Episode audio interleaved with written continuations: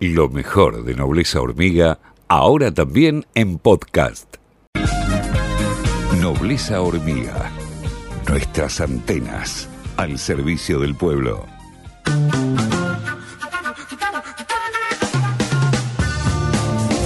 Bueno, Argentina le presentó una denuncia penal el gobierno argentino a Mauricio Macri, Patricia Bullrich, Oscar Aguad y todos los responsables directos por el envío de armas, tráfico ilegal de armas a Bolivia.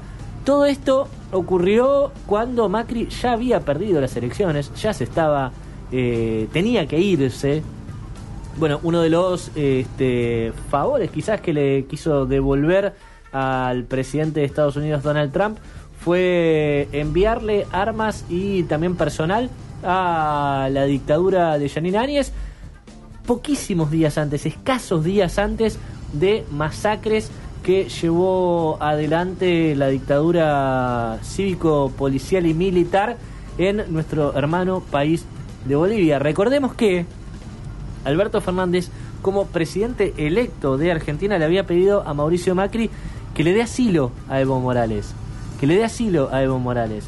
Bueno, eh, justamente de esto se negó Mauricio Macri eh, y por eso fue que Alberto Fernández debió hacer un, bueno, conversar con el presidente de México, López Obrador, para que pueda Evo Morales irse a refugiar a un país que no quedaba en la frontera con Bolivia, sino que quedaba mucho más lejos y arriesgarse también a todos los problemas que pudo haber eh, pasado en el vuelo antes de salir del avión. Hubiera sido muchísimo más sencillo si lo hospedaba Argentina. Mauricio Macri se negó. ¿Por qué?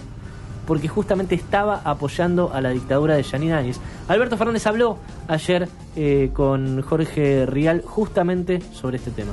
Yo tomo conocimiento porque el gobierno de Bolivia me hace saber que ha encontrado en la Fuerza Aérea una nota donde el entonces jefe de la Fuerza Aérea le agradecía en una carta al embajador argentino en Bolivia le agradecía el envío de, una, un material eh, bélico donde había balas de goma eh, y ellos tenían una copia eh, sellada y firmada como recibida de la embajada. Se ordené que la embajada busque si el original de esa copia existía y, existía, estaba archivada en la embajada argentina.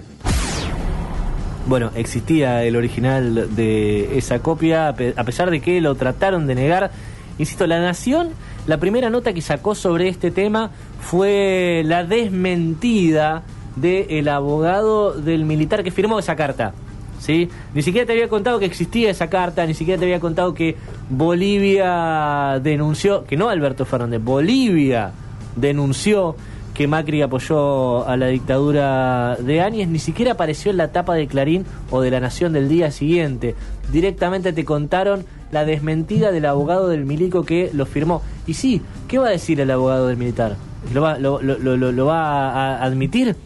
Eh, nuestro sistema de justicia no se maneja por opiniones, se maneja por, por, hechos, por evidencia.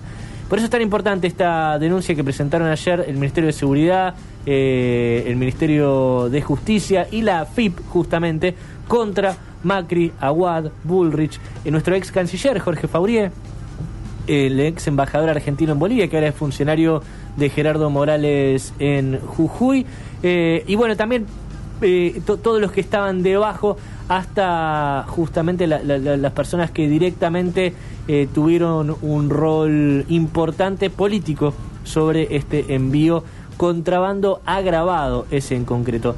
Y no fueron, no fueron 10 cartuchos, 10 granadas, fue muchísimo más material del que se estaba hablando y pensando en un principio. En la carta se evidencia la recepción de 40.000 cartuchos antitumulto y decenas de granadas de gas lacrimógeno.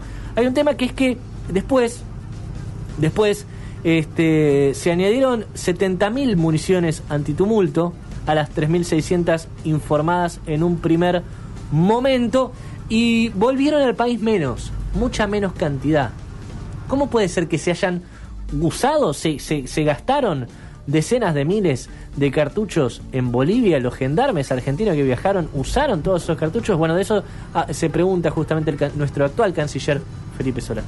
Que no nos confunda. ¿Había armas en ese avión? Sí. Las armas que tenía que haber, sí. Y había otras. Había otros cajones. Y esto está corroborado por el ministro Rossi. Primero, ¿por qué agradece el jefe de la Fuerza Aérea Boliviana el envío de ese material? ¿Quién lo recibió? ¿El Grupo Alacrán o la Fuerza Aérea Boliviana? Obviamente la Fuerza Aérea Boliviana. Segundo, supóngase que, que la carta es apócrifa, que todo eso es mentira. ¿Dónde hacen entrenamiento para tirar 70.000 balas o las que hayan tirado? ¿En la residencia? ¿Te ha visto, conoce la residencia? Yo la conozco bien. ¿O la embajada? Imposible. ¿Dónde hacen? ¿Entran a tirar tiros en algún lugar de, Bolivia? ¿Van a un tiro, este, a un lugar de tiro de Bolivia con balas argentinas a tirar?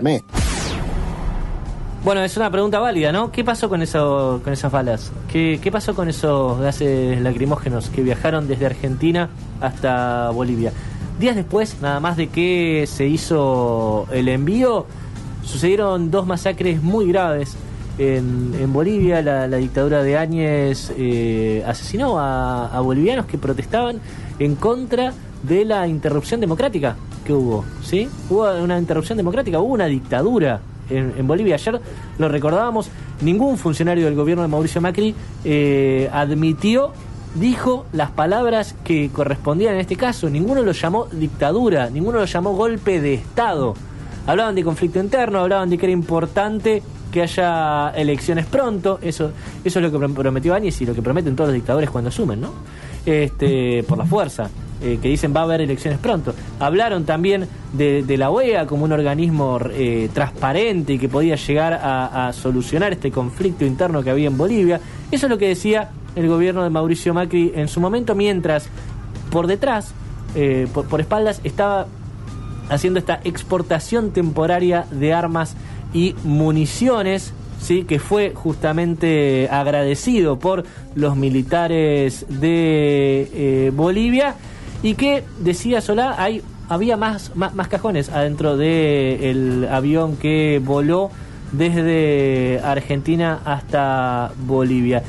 ¿Habrá más armas ahí? Bueno, justamente de eso es lo que nos vamos a enterar a medida que vayan develándose las informaciones, los cables eh, entre eh, las, las, embajadas, también las cartas que, y, documentos que pueda llegar a tener las Fuerzas Armadas, el Ministerio de Seguridad. De eso vamos a saber pronto. Y lo importante también ahora que Mauricio Macri está en Europa de, de, turista, es qué va a pasar también con, con su situación legal. Bueno, Juan Martín Mena, el viceministro de Justicia, a eso se refería. Por lo pronto, en Bolivia, en la causa que investiga el golpe de Estado, la sedición contra el gobierno democrático de Evo Morales, tendrán que responder por esos delitos cometidos en territorio boliviano. Pero también son gravísimos delitos que se cometieron en nuestro país. El principal y el que se lleva, ya te diría, casi la marca en esta maniobra, y además porque con el nivel de prueba que se está conociendo, está casi probado y confeso por los documentos oficiales, es el contrabando agravado. Lo que hicieron las autoridades, tanto Mauricio Macri como Patricia Bullrich es ni más ni menos que un contrabando agravado que tiene una pena de 4 a 12 años de prisión en nuestro país. Hay muchas similitudes entre el contrabando ilegal de armas de Mauricio Macri con el contrabando ilegal de, armas, ¿se acuerdan? De Carlos Saúl Menem. Eh, en el caso de Menem, los cobros de las armas los hizo a través de offshores, una, un instrumento justamente legal del que Mauricio Macri tiene muchísimo conocimiento. Por ahora, por ahora, por ahora, lo que aparenta es que estas armas fueron regaladas de Mauricio Macri como si le pertenecieran a él, cuando en realidad son del Estado, ¿no? Pero este, como parece que se les hubiera regalado a la dictadura de Bolivia. Quizá hubo algún cobro ahí también a través de un offshore, eso nos enteraremos también después. Pero Carlos Menem fue juzgado por el contrabando ilegal de armas a Ecuador y a Croacia Mauricio Macri va a ser juzgado en Bolivia y en Argentina por el contrabando ilegal de armas a la dictadura de Bolivia. ¿Cuántas similitudes, no? Entre Macri y Menem. ¿Cuántas similitudes en sus modelos económicos? ¿Cuántas similitudes en sus delitos que cometieron uno y otro? Son lo mismo. Vinieron para aplicar la misma política de Carlos Menem generó las mismas consecuencias económicas. La diferencia es que uno tuvo más tiempo, otro lo trató de hacer más rápido, pero el 2001 se asemejó bastante en algunas consecuencias a 2019. La diferencia es cómo venía la economía preparada de antes. Eh, antes del gobierno de Menem, no, habíamos tenido 12 años de Néstor Kirchner y Cristina Fernández de Kirchner. Por eso también fue que terminamos tan eh, en, el subsuelo, ¿no? Pero ¿cuánto se parece el contrabando ilegal de armas de, de Macri con el contrabando ilegal de armas de Menem? Va a ser juzgado Macri en Bolivia y en Argentina. Tiene que rendir cuentas. Desde el barrio de la Nobleza Hormiga Podcast. Lunes a viernes, de 8 a 10 horas, por FM La Patriada.